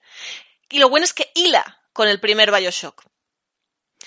Sí. Entonces, a mí, por ejemplo, está dividido en dos capítulos. A mí, por ejemplo, el primer capítulo me gusta menos. A mí el que me gusta más es el 2 porque es donde está la enjundia. Pero también os digo una cosa. Está bien por el lore, pero, sin, pero también está bien no jugarlo por no arruinaros la vida. O sea, si vosotros queréis seguir felices, Bueno, si pues queréis no lo jugáis. felices, No juguéis a Bioshock Infinite. Ah, bueno, eso sí, eso es importante. Pero además, si después de, de- de haber eh, sufrido el dedo, os El jugáis- dedo. queréis mantener cierta el hilo de cordura que os queda, no os jugáis el DLC. Pasad a otra Ya. cosa. Fíjate, fíjate que estando, y estaba yo esta tarde pensando de- en DLCs y demás, y claro, me he quedado con Sota, Caballo y Rey y no me he acordado de, de este. Hmm. A lo mejor porque mi cerebro me estaba diciendo, no, Don't olvídalo. go there. Don't open that door. Está muy bien, ¿eh? Ojo, simplemente es jodido. Total, es, es, es muy jodido. Dices, ok, ahora todo, todo queda muy hilado, todo muy bien, pero yo no estoy bien. O sea, la historia está bien, pero yo no. Sí, pero creo que le pasa un poco lo mismo que al... O sea, aquí sí que es verdad que además es una historia que es a posteriori, Hmm. pero realmente es... O sea, tú juegas a Bioshock Infinite y no te, no te da la sensación de que falte nada. Sí. Te faltan pañuelos. Mm, Dios mío, que final... Apoyo, te falta apoyo psicológico. Claro, lo que te tienen que dar es, son 50 euros para que te vayas a una sesión con el terapeuta. Y ya está. Tal vez lo que deberían haber hecho ciertos personajes también de la trama. Es importante también. Sí. Pero. Pero sí, yo creo que, por ejemplo, eh, también es un buen ejemplo porque además es. O sea, como historia, no fun o sea, no puedo decir que funcione totalmente desligada, pero es como, como una cosa extra. O sea, es que no, Sí. tiene como además, bueno, es, es el mismo tono, pero es simplemente decir de, ¿te has quedado con ganas de más Bioshock Infinite? Pues toma este, toma este, esta historia extra. Además, ¿te gusta no. Rapture? Toma. Pues venga, exacto. toma. Y además eh, está muy guay porque hace una cosa que no haces nunca en el, en el juego original, en el Bioshock origi- original, que es ver Rapture cuando todavía estaba bien, cuando no se había Mm. ido a la, a la B. Mm. Que yo recuerde en el, en el original no lo llegas a ver nunca. eso. No, claro, tú ya llegas cuando eso está manga por hombro. Ahí está. Que yo, por ejemplo, eso me- no tiene nada que ver con DLCs, pero siempre recomiendo leerse el libro de Bioshock, que está bastante. No, no me acuerdo. ¿Tiene un nombre? No es solo Bioshock. pero que yo lo recuerdo como bastante guay. Dentro de que a veces las novelas estas así de videojuegos son un poco castaña, Hmm. Esta la recuerdo bastante potable y además lo que hace es, es como una precuela del primer Bioshock, entonces ves un poco todo el rollo este de Fontaine liándola, la, digamos, la, la creación de Rapture y Hmm. tal. Está, está bueno. Y, y si te quedas con ganas de eso, y de y también de los personajes de Bioshock Infinite, de Booker y de Elizabeth, pues es un, es un buen sitio donde dejarse el dinero. Pues sí. Pero. Pero eso, que está bien, está bien como el equilibrio. Se puede hacer así, como estos que vienen con un. A mí me gustan así. De hecho, el, mezclum, como las ensaladas. En plan, que te viene el capítulo de historia y luego además un modo de hacer cosas. Pero luego está el DLC supremo, lo que para mí yo creo que es que fue, no sé, como que fíjate para quiénes lo han hecho, que para mí yo creo que es, es, es dar en el clavo, que son los DLCs del The Witcher 3. Sí, en general sí. Que son dos DLCs que es que son prácticamente dos juegos. Son Sí. historias totalmente mm, paralelas, o sea, me refiero que no, no aplican, eh, no afectan. mm, pff, A ver, el final de uno sí que puede darte pistas sobre el final del juego base, pero bueno, Y bueno, que uno, o sea, Blood and Wine funciona también como final de la saga. Es verdad. Si, te lo pasas por, al final, sí, sí. es, es el final de Geralt. Realmente. Y, mm, y es que es eso, es que tienen tramas independientes con personajes nuevos, zonas nuevas. Joder, eh, eh, Hearts of Stone, que es el primero, está muy guay, la historia mola mucho, pero es que Blood and Wine es que es alucinante. O sea, la historia está bien. Es lo que tú dices, cierra, por así decirlo, la trama de Geralt. Te puedes tener una villa. Claro, es que eso. Tenías al, ¿cómo se llamaba el señor este? El, Ay, no el me mayor- acuerdo. Eran mejor los señores. ¿eh? Tienes el, ma- el mayoromo chungo. Estás en una zona completamente nueva que es Tucson. Es, es que es todo bien. sea la zona, la zona más bonita del juego. Total, es preciosa. Sí, hay un momento se va a la puta. Pero estás Bueno. ahí y dices, es que, bueno, mm, tienes el mundo este de fantasía con los unicornios. Sí, sí, es que, eh, porque me parece que es como muy original también con Sí. las cosas que hace. Eso también, por ejemplo, lo tenía el de, el de Heart of Stone. Con el nivel este que era como el de los cuadros y tal. no, Ah, tampoco, sí. hay- tampoco quiero entrar en muchos spoilers. Pero a mí, a mí es que Blood and Wine, o sea, tengo dos DLCs que le ganan y le ganan por los feels, sobre Mm, todo. Sí. Porque lo que es decir, como, como lo que te están dando, creo que yo por lo menos, personalmente, yo no he jugado ninguno que me haya, que me lo haya gozado tanto Hmm. y me haya, y me haya quedado flipando con la cantidad de contenido como tenía este. Porque es verdad que en Heart of Stone tenías la trama principal, que era bastante larguita. Ah, eh, dice Abby tan- que, que si vamos a hablar de spoilers, que, que lo digamos, que está en medio de un playthrough. Ah, vale, no, no, no mencionamos spoilers. Creo que no hemos dicho nada, ¿no? Creo que no. Vale. Em, pero la cuestión es que en, en Heart of Stone, o sea, tú tenías esta trama principal y demás, y tenías. y te daban algunas secundarias, pero bueno, todo además era ya en escenarios, en zonas que ya, ya estaban en el mapa, porque además creo, esto creo que era en. Ahora no me acuerdo si era. ¿Era Temeria? El- la zona esta así como estaba pocha. Ya no me acuerdo. No lo sé porque en el Witcher, ni leyéndome los libros soy capaz de, de acordarme de los países ni dónde están. No, gracias No sé dónde está juegos- nada. Yo gracias a los juegos supe ya ubicarme mejor, porque cuando me leí los libros me pasaba igual, en plan, no tengo ni puta idea de dónde están las cosas. Con los juegos ya, eh, creo que luego además es que en uno de los juegos me venía un mapa, entonces como que ya lo fui ubicando. Y ahora lo que ya sé es que está el río Yaruga ese, y del Yaruga Hmm. para abajo es el imperio de Nilfgaard. Sí, y ya Y ya está.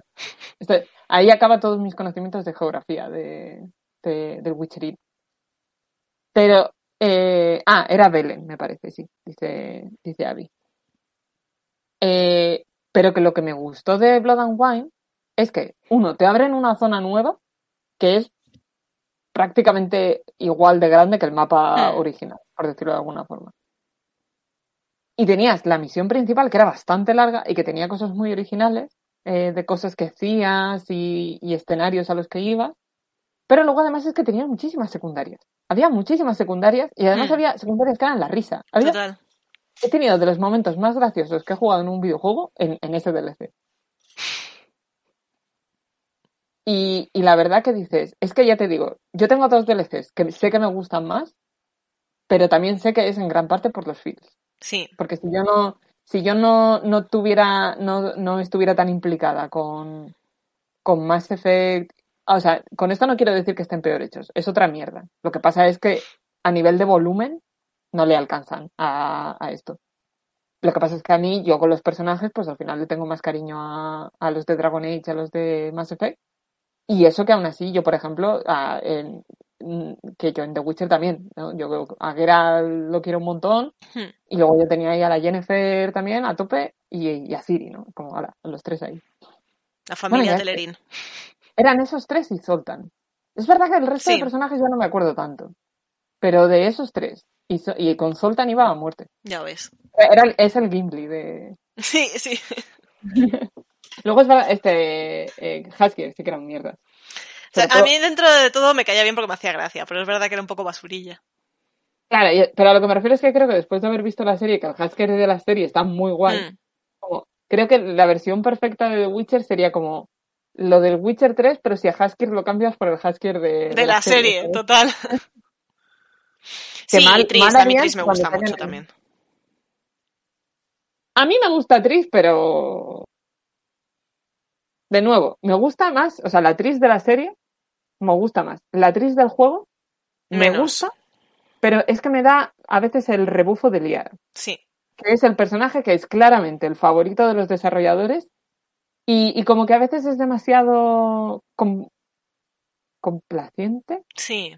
Que se nota que está un poco ahí, es- eh, tiene un poco el rollo waifu. Y, y no le quita mérito como personaje a ella, porque ella tiene sus cosas y demás, y tiene escenas guay, pero se nota un poco que es la waifu. Sí, total, y- total. De hecho, tardaron tres juegos en sacar a Jennifer. Se supone, o sea, como que la tía que había en los juegos anteriores era Tris. Ahí está, o sea, es que, y además es como, en los libros ya ni tanto, pues que en el juego hacen, eh, bueno, Avi, supongo que si estás jugando el 3 puedo decir una cosa del 2, ¿no? Que nos, que Pero nos bueno. dé permiso. Que, que Tris, Tris como amiga no es muy buena, ¿eh? Ya, sí. Tris es un poco basura como amiga. Entonces, eso está feo. Y... mm, Pero sí, no sé, es que es una pasada. El- Sí, este, este sí que, vamos, recomendadísimo, la verdad. Es que no, no recuerdo habérmelo pasado tan bien con, con un DLC. Yo quería, ya que hemos sacado el tema de Witcher, quería comentar una cosa que es que, claro, o sea, estos DLCs que estamos hablando de, del Witcher 3 son los dos que eran de pago. Pero es verdad que CD Projekt fue sacando desde el principio del juego, iba sacando como de vez en cuando DLCs de cosas gratis. Que había alguna misión secundaria, sacaron peinados para Geralt, Mm, que a Geralt le puedes cambiar, aparte de que le crezca la barba o no, eh, le puedes cambiar el pelito. Y también le pusieron trajes extra a, a Ciri, a Tris y a Jennifer, me parece, ¿no? Y es verdad que todo esto lo sacaron gratis. Entonces, yo por un lado es como, evidentemente si hay que hacerlo de alguna forma es esta, que es gratis. Pero también es verdad que dices, al final, esto, por las, también entiendo que es porque se han adaptado a las, a las circunstancias en las que vivimos hoy en día en la industria del videojuego, que eso son cosas que dices que podrían haber estado perfectamente en el juego base porque las misiones secundarias que hay son como cualquier otra misión secundaria que te podrías haber encontrado. Y los trajecitos podrías haber sido algo que desbloqueas cuando te pasas el juego, por ejemplo. Pero al haberlo hecho como DLCs gratis que iban sacando poco a poco, es como, esto lo estáis haciendo por la publicidad, gratis. Que ojo, si tienes que hacerlo, en ese caso, y mira que CD Projekt es- también tiene sus cosas de, que han hecho cosas de mierda. Pero esto, bueno, que lo han hecho un poco por, simplemente por ponerse la medallita de, mira qué guay somos, tal. Sí. Pero te han dado cosas gratis.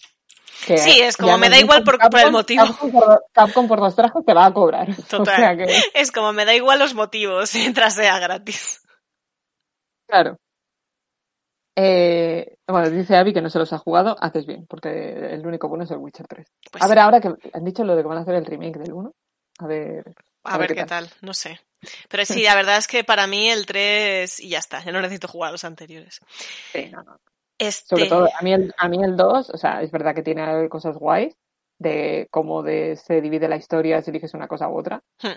pero a mí por lo demás me parece un poco purria. Pues sí. No sé si quieres, Ada, como colofón, así de, del, de- del podcast, que hablemos del Shadows of Rose, ya que hemos puesto la imagen.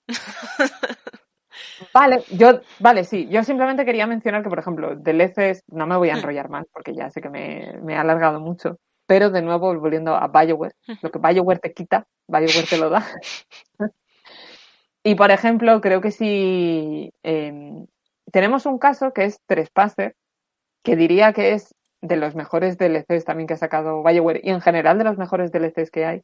Pero claro, he visto mucha gente que ha criticado Trespasser porque Trespasser, uno, salió prácticamente un año después de que saliera Dragon Age Inquisition. Es decir, habían a, Dragon Age Inquisition le pasó como a Mass Effect, que fueron sacando progresivamente como ciertos DLCs que estaban bastante bien, ¿no? Y yo creo que todos cumplían lo que debe ser un DLC, que es una cosa extra, una aventurilla extra, de te vas a hacer X a otro sitio. Hmm. Pero luego Trespasser funciona como una especie de, de epílogo, que cierra un poco la trama de, de la Inquisición, porque en, en, Dragon Age cada juego realmente cambia de protagonista y cambia el setting, entonces pues tú sabes que en el Dragon Age 4 no va a venir eh, hmm. la Inquisidora otra vez. Entonces em, lo usaron un poco para cerrar. Entonces, claro, hay mucha gente que dice, ostras, es que me están cobrando por el final del juego. Puedo entender de dónde vienen, porque además es verdad que el final de Dragon Age Inquisition, o sea, lo que son las últimas escenas no tanto, lo, que es el, último tramo jugable.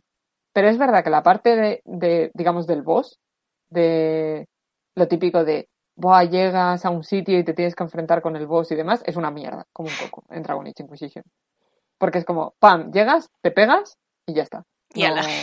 patucas. es, es, bastante anticlimático, pero también es porque lo que es el malo que te están presentando todo el rato en, en Dragon Age Inquisition no es especialmente interesante. Tiene potencial, pero no, no le sacaron partido, la verdad. Hmm. Entonces, claro, esto como final sí que está bastante mejor, tiene como más empaque. Y también porque decían que es que meten mucho nuevo, muchas cosas de lore, de que son importantes, y es cierto, pero yo creo que sigue entrando en el, en el cupo de decir de, a ti te ha gustado mucho este juego y te ha gustado mucho estos personajes, y lo que quieres, o sea, tú quieres pagar por tener, por alargar esa historia como un capítulo más. Hmm. Es decir, dame otras X horas con, de aventuras con esta gente. Y además, claro, lo que hacen también es que hablan de una cosa del final. Hmm. Que, de nuevo, no quiero entrar en spoilers, pero bueno, el juego salió en 2015, ya sabéis que algo pasa con solas. No, esto no, esto de hecho ha salido en el tráiler, sí, en el tráiler de Dragon Age 4, o sea que no estoy, no estoy engañando, no estoy realmente diciendo nada nuevo. No voy a decir más, pero hay cosas que pasan con ese personaje que son bastante importantes a poco que te juegues un Dragon Age y te enteres algo de, de lo típico del lore del juego y tal. Entonces, claro, pasan cosas muy importantes en ese juego. Sí, pero yo creo que, o sea, en ese juego, en este DLC. Pero de nuevo, básicamente realmente lo que hacen en este DLC es confirmar cosas que se han ido diciendo en el juego principal a través de documentos y todo eso. Porque yo, cuando yo ya antes de que saliera Trespasser, yo fui leyendo, ¿no? Como teorías y tal de la gente que había sacado. Y realmente lo único que hizo este DLC fue confirmarlo y ponerlo bonito, eso mm. sí. Pero yo sí lo veo como, o sea, no creo que sea como esencial. Es solo importante si tú le tienes cariño a los personajes y quieres tener como también ese momento de con, con solas después de las cosas que pasan al final de Dragon Age Inquisition. Hmm. Y además de tenerlo con tu personaje de la, de la Inquisición, ¿no? Entonces como que cierras un poco ese capítulo de, de lo que ha pasado con, con la trama. Entonces, claro, si esto yo creo que si lo hubieran incluido en el juego base, el... habría estado guay. Evidentemente, todo lo que sea no pagar siempre está bien. Pero creo que, por ejemplo, el rollo de que tuviéramos que esperar como un año también lo hace importante porque este DLC tiene un salto temporal y de hecho no sé si son, creo que es más de un año, ¿no? Entre lo que es el final del juego y lo que ocurre aquí. Le pasa un poco como al de Shadows of, ¿no? Va como extra. Entonces, de hecho sí, es un poco el mismo caso porque si no la gente podría decir, jo, es que me estás cobrando por el final del juego. Y es como, sí y no, porque el, juego base sigue estando bien. O sea, lo que comentaba Irez antes, que es como el juego base está bien, es hmm. redondito, a ti no te está ¿Terminan un cliffhanger? Sí, pero no te han quitado información, porque ya digo, lo que hace este DLC realmente es reconfirmarte toda esa información que ya realmente te habían estado dando. Y te da alguna cosa extra porque, hombre, si has pagado algo, pues... Pues algo te tienen que dar, claro. Ya, pero nada, nada que sea. No te están contando realmente nada que a poco que tú no leas cuatro documentos, no te fueras a lo mejor a, a pispar, ¿sabes? Y, y yo creo que es un DLC que está como muy bien, porque tiene la parte de volver a ver a tus compañeros y todo esto, pero luego tiene toda esta parte de que si te gusta lo que es el universo de Dragon Age, está muy, muy bien. Porque te estás metiendo en cosas de, de pues eso, de temas de los, incluso de los enanos, de los Hmm. elfos y demás, que son muy interesantes, si te gusta El esta lore. parte de- el lore, exacto, ¿no? De, de ese universo. Entonces, yo lo recomiendo. Y ya no me enrollo más, pero el siguiente ya que sería el de Citadel de Mass Effect, porque básicamente es una carta de amor y de despedida a, a, a lo que es Mass Effect en sí, a lo que es la historia de Shepard. Hmm. Y si tú le tienes cariño a Shepard y le tienes cariño a, a, a todos los personajes con los que has ido, que has ido conociendo a lo largo de ese juego, es que te lo tienes que jugar. Porque además está muy bien.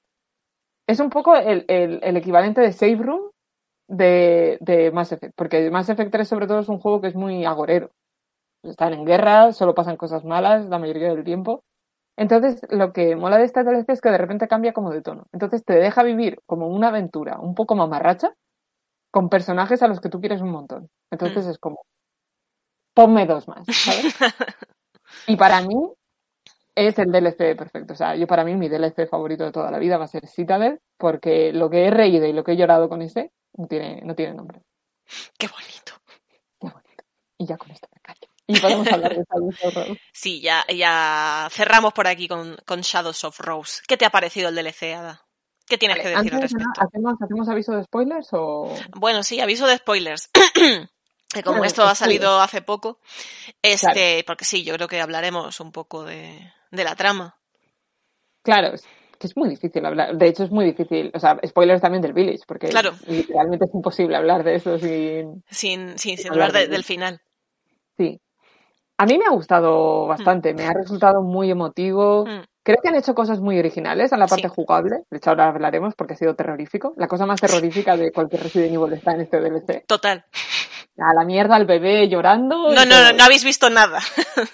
Bueno, esto eh, también lo escuché escuchando algún otro podcast o, o opiniones del, del DLC. También es verdad que es según las cosas que te den miedo. Sí, Porque hay gente que es verdad que si no le dan tanto miedo el ruido de las muñecas, pues igual esto no te asusta tanto. Pero si te dan miedo las muñecas lo vas a pasar muy mal. muy mal. Pero no sé, a mí, a mí me ha, me ha gustado. Creo que ha estado guay la parte que yo es lo que me imaginaba, que se iba a ver un poco, pues, pues eso, ¿no? Lo de, o sea, me, me gusta la parte de poder haber visto a Rose, porque realmente, claro, es un personaje que es por el que tú lo haces todo en Village. Entonces está guay poder conectar con ella ahora Hmm. como un personaje, tal cual. No, no solo como el bebé que estás salvando. Sí, sí, sino como un personaje por sí mismo, sí. Ahí está. Y además es interesante porque estamos viendo el caso de alguien que le han pasado movidas raras, ¿no? De qué es lo que le ha pasado al tener que interactuar con el mundo normal y corriente. Y es lo que le ha pasado es que le han hecho bullying a la pobre. Sí. A mí yo creo que ahí me habría gustado incluso ver más. Hmm. Que esto es lo que me pasa siempre con Resident Evil, que me da como miguitas de cosas que están muy guay, pero luego como que siempre se queda, es como, podrías haberle puesto más. Sí, como profundiza en esto, como por ejemplo, hay una cosa que mencionan que es como que hace mucho que no ve a su madre. Y es como, ¿dónde está Mía? O sea, Es ¿por qué, por no está viviendo con su madre? Tengo, sé que es una chorrada, porque es como, va, crítica, podría criticar algo del gameplay, de lo que sea. No, a mí lo que me jodió, lo que le ha hecho que, que me fallara de este DLC, es que han pasado por alto por, completamente como si, como si Rose no tuviera madre. Y Total. es como su madre, su madre está viva. La tenía al final del Lo último que vimos de ella es que la tenía eh, al final del juego. Entonces es como, pasas por encima de eso y, y, y no dicen nada. Sí, la mencionan de pasada, pero como, como que ella viviera ya con, con, con la organización esta de Chris. ¿Y la madre? O sea, se supone que durante un tiempo la estuvo enseñando en casa antes de ir al colegio. Pero a mí eso no me parece normal. Es que además es verdad que me di cuenta el otro día empezando el Village otra vez que de Mía pasan bastante. Pues es como, como con todo el, el foco está en Rose y en Ethan. Es como que Mía da igual. Sí, y a mí eso me jode bastante porque es como, a ver, que, que su padre la quiera mucho está muy guay, pero t- tiene una madre también que la quiere mucho. Lo que pasa es que, claro, yo creo que es porque como la mía del principio es fake mía, Hmm. Y luego yo, tú ya realmente hasta el final del juego, que la parte está con Cristo, no juegas con Mía de verdad. Hmm. Bueno, y en los flashbacks estos que tiene Ethan, sí que es así que es ella, ¿se entiende? Pero, pero claro, a mí, a mí es que eso me sacaba, porque no me Hmm. parece realista. Es como Total. si, si esta niña, que ahí tiene 16 años, ¿no? Es como, si tú has tenido trato con tu madre y te estás acordando de tu padre que ha fallecido y todo eso, es como, además, ¿quién le va a hablar de su padre? Su Efectivamente. Y además es que habla como de que nadie le ha contado nada de su padre y es como, eh, pero vamos a ver. Ahí está. Es que, y estoy casi segura de que esto es porque en, en, en Capcom es como que todavía no tienen a veces idea de, de cosas que tienen sentido narrativamente. Hmm. Porque es como, es que esto no le habéis dado dos vueltas. No tiene sentido. Si ha tenido contacto con su madre, que su madre nunca le dijeran. Bueno, a lo mejor es en plan, no quiero hablar de Ethan porque me duele mucho, pero es como, no sé, no, a mí no me, no me cuaja. No tiene sentido eso. Dice Ired que tiene una teoría con esto del tema de la casa Beneviento 2, entonces por favor que nos cuente la teoría. Es necesario. Este, pero fuera de eso, me, sí que me ha gustado ver, pues eso, eh, que, que se siente aislada por, por sus poderes, su relación también con Chris. A Chris lo menciona mucho. Chris, padre, padre putativo. Sí, yo de hecho ya tenía un poco la idea cuando, cuando vimos la escena original del, del epílogo del juego. Sí que me daba la sensación de que digo, yo creo que él se ha quedado a lo mejor un poco como figura paterna de, de Rose. Y, y eso me ha gustado verlo, ¿no? Porque además Mm. como que decían que iba ahí a hablar con la profesora y tal. Sí. como- yo me imagino a Chris así, es como me encanta. Una, un- una, una masa de músculos sentado ahí en el asiento de, de la tutora. No, no, pero la niña está bien. Además en el diario Además, ponía que le quería dar un abrazo luego. Claro, claro. eh, te- te- o sea, tú sabes esto de que cuando los padres van a las reuniones estas de con los profesores, ¿no? O por lo menos yo que sé, cuando mis padres mm, tenían que ir, pues los padres se sientan en, las, en los pupitres de los Claro. alumnos. Entonces, imagínate a Chris, es como que el pupitre de repente es más chiquito. Le queda pequeño. Total. Pero mm, no sé, yo creo que, que en eso está, está guay. Y, y no sé, como que dentro de, de cómo han sacado los, los escenarios del juego para reutilizarlos en este DLC, yo creo que está, no sé, que, que ha sido buena, buena solución la que le han dado.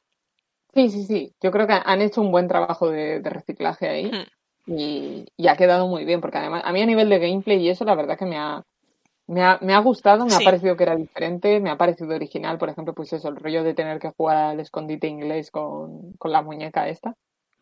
Porque, ah, claro, que- el, el DLC tiene como cuatro pases, eh, como cuatro fases. Entonces tienes al principio que estás como el castillo de Dimitrescu, que es más combate normal. Lo que pasa es que ahí tienes, eh, y Rose tiene como poderes con los que puede destruir como unos bulbos que hay tapando caminos y demás, e incluso utilizarlos contra los enemigos como para am, eh, eh, aturdirlos. Luego tienes la parte de, de la casa Beneviento otra vez, que es la parte Spook con las muñecas. Que esa vuelve a ser como la del original, que es mucho puzzle, ahí no hay combate, pero mucho stealth también. Sí, sí, tenía ahí un poquito de, de ambos. Y, y lo que tú contabas, cuenta, cuenta lo de las, lo de las muñecas.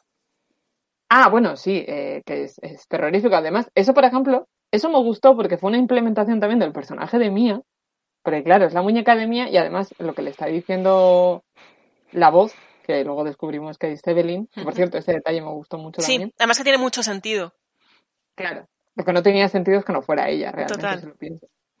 Em, es eso, es no como decir de, ah, pues a mamá no le va a gustar que te escapes, no sé qué, y entonces de repente, pam, o sea, han sabido reutilizar el modelo ese, y dice, vale, tenemos el modelo este que es Hmm. claramente mío, pues vamos a usarlo para esto, ¿no? Y el rollo de decir de, vale, en vez de hacerla otra vez, que es como lo del bebé, que tienes que huir de él corriendo, es como ahora tienes que huir, pero vamos a hacer que, que tú lo ten- te tengas que reorganizar de otra forma totalmente distinta, porque tienes que hacerlo todo eh, de espaldas, Hmm, porque como tienes que mantener la, la vista en el muñeco, Claro. o sea, en la, en la muñeca, eh, claro, eh, ya, ya cambia, ¿no? A nivel de gameplay, de cómo te tienes tú que enfrentar a ese enemigo. Y luego de repente es como que ahí es yo por lo menos donde más susto me daba porque dije, vale, esto ya le tengo pillado el truco. Eh, solo tengo que, que mantener la, la vista. Que por cierto, está muy guay cómo te lo explican, porque no es Hmm. un tutorial ni nada, son mensajes que hay escritos en la pared. Ah, sí. Que si tú no los lees, Yo porque me fijé antes de Mm. entrar a esa zona. Pero si tú no los ves, dices, ¿qué, o sea, ¿Qué tengo que te hacer? das- Claro. Bueno, enseguida te das cuenta, pero yo creo que hay más, más confusión, ¿no? Y me gusta porque no es como darte simplemente, la pulsa esto, ya está, o haz esto. Y, y claro, cuando ya empiezan a aparecer, empe- apareció la segunda que me dio el susto de muerte, que casi me, me quedé ahí, fue cuando aparece la segunda muñeca y te coge por detrás. Hmm. Porque es que es como terrorífico, además, el, cuando no las miras, el ruido que hacen. Total, total, cómo se mueven. Sí. Y es, es- que además yo en esta parte estaba, tenía tanto miedo que tuve que abrirme una guía. En plan, no puedo jugar, necesito saber qué me espera. Entonces ya toda esa parte la hice con guía porque no podía jugar del miedo que tenía. Era como, no puedo, no puedo soportar esto. No, no, no, y es que encima, claro, tú al principio es lo que tú dices, tienes controlada la muñeca, pero es que salen más, es que llegan a perseguirte cuatro. Sí, sí, sí. O sea, llega un momento en el que tenía como a cuatro asomándose por la esquina. Y era en plan, mira, yo no quiero saber nada de este sitio. Yo me quiero ir. Quiero... No estoy bien, quiero irme a mi casa. No estoy bien, no, no, lo- no lo estoy pasando bien ahora mismo. Este, entonces creo que, que jugablemente es eso, han hecho cosas eh, como muy interesantes, como, porque realmente en Resident Evil nunca ha habido stealth, porque de hecho en la última parte de, de la casa Beneviento tienes a las muñecas estas gigantes que tienen, que proyectan como un haz de luz y tienes que evitar que, que te vea la luz. Sí, Entonces creo que nunca habían hecho nada así similar. No, no. Y yo creo que también ha sido muy original, porque como al final todo está dentro, digamos que de este, como lo llaman, el mindscape este de la, de la megamiseta. Hmm. Ya, ya no recuerdo si se llamaba realmente así o es el nombre de coña que le, que le hemos puesto. Ya no me acuerdo porque la, la llamaban también mm, Tomiceta y yo ya no sé de qué estamos hablando. Para mí es la, la megamofeta. La megamofeta también. como estás ahí dentro es como todo es posible, ¿no? Entonces, por ejemplo, es eso, la, la última parte de la Casa Beneviento, que además es todo como para hacer que Rose se vea pequeñita, ¿no? Es como que todo lo han hecho a una escala enorme. Y, y me pareció como algo súper original de ver en un Resident Evil, porque hay, o sea, son cosas que no habíamos visto, Sí. yo creo, hasta ahora, ¿no? Porque es como, eso es, rozando un poco más lo fantástico. De hecho, es que hay una, cuando llegas a la parte del final, que es como que lo que estás viendo es como la, la villa, o sea, la aldea, Hmm. pero así como con el cielo. No sé, yo sé que tengo alguna captura que sale ahí como, hay como una especie de luna que parece que Sí. se está derritiendo. Hice una captura porque dije, es que esto parece de, de algo de ciencia ficción. Total, es verdad. Como- sí, sí, me dio como unas vibes así raras y me gustó porque es como, joder, es que no había visto nunca esto en un Resident Evil. Y es verdad que, de no, o sea, aquí me gusta verlo por, por cómo, es- por lo que es, ¿no? Porque se supone que no es, no es la realidad, porque a mí no me gustaría en este tipo de mierdas en un Resident Evil, porque Resident Evil tiene un tipo de terror que no es en plan fantástico. Claro. De- o sea, es fantástico, pero dentro como de, De las normas de la ser de- realidad, sí. más o- cuando lo hace bien, Sí. se mantiene ahí. Cuando lo hace mal, pues es cuando tienes al dinosaurio este de Resident Evil. Sí. 6, por ejemplo. Que a ella dices, bueno, esto ya igual, los habéis venido demasiado arriba, pero bueno. Y, y, y no sé, es que es eso, me pareció que podrían haber simplemente hecho el village, es decir, vamos a coger un trozo del village, pero lo vamos a hacer con Rose y ya está. Y creo que no, creo que dijeron, bueno, vamos a hacer cosas un poco Sí, diferentes. un poco diferentes. Y encima y al final también es muy emotivo, porque además si te gusta Ethan y, y su historia, es, es muy bonito el cierre que, que le dan. Yo creo que es, es muy chulo, como, no sé. Yo creo que también porque además, quiero decir, como todo lo del Village va al final de, de salvar a Rose, como, es verdad que es un bebé, pero creo que el juego también ah, hizo para que tú te implicaras con Sí. ella, siendo que es un bebé que no, que quiero decir, no, no, no vas a tener un diálogo con ella. Pero como tienes, por ejemplo, pues toda esta escenita al principio, que es para llevarla a dormir y demás, pues yo me acuerdo que yo habían pasado cinco minutos del juego en el Village y yo ya estaba en plan, conozco a Rose de hace cinco minutos, pero si algo le pasara, si algo le pasara, pues ya me Hmm. mato a todo el mundo. ¿no? Total, total. y luego me mato yo. Claro, entonces yo creo que, no sé, si, si conectas así fácilmente con, con los personajes, pues sí que yo creo que sí que resulta bastante Sí. emotivo el final. Porque lo- además, no, perdón. No, no, termina, termina. No, que, a ver, yo por lo menos, esto creo que era como súper evidente, ¿no? Lo de que los mensajes los estaba Sí. enviando Ethan desde el principio. Y me parecía bonito, o sea, era como, Hmm. es evidente, pero está guay, porque tú como ella, tú sabes que Rose no lo sabe, pero tú como jugadora estás como, está hablando con su papá. Claro. Y no se está dando Y es bonito, sí. Es bonito, es bonito. Porque, no sé, es... Y mira, esto a lo mejor suena como muy ñoña y demás, pero cuando has perdido tú a seres queridos, pues este tipo de historias a lo mejor, aunque sean una chorrada, no Hmm. quiere decir esto como ahí, rollo, estás metido en, en el sueño lisérgico de una, de una zeta enorme, ¿no? No sé.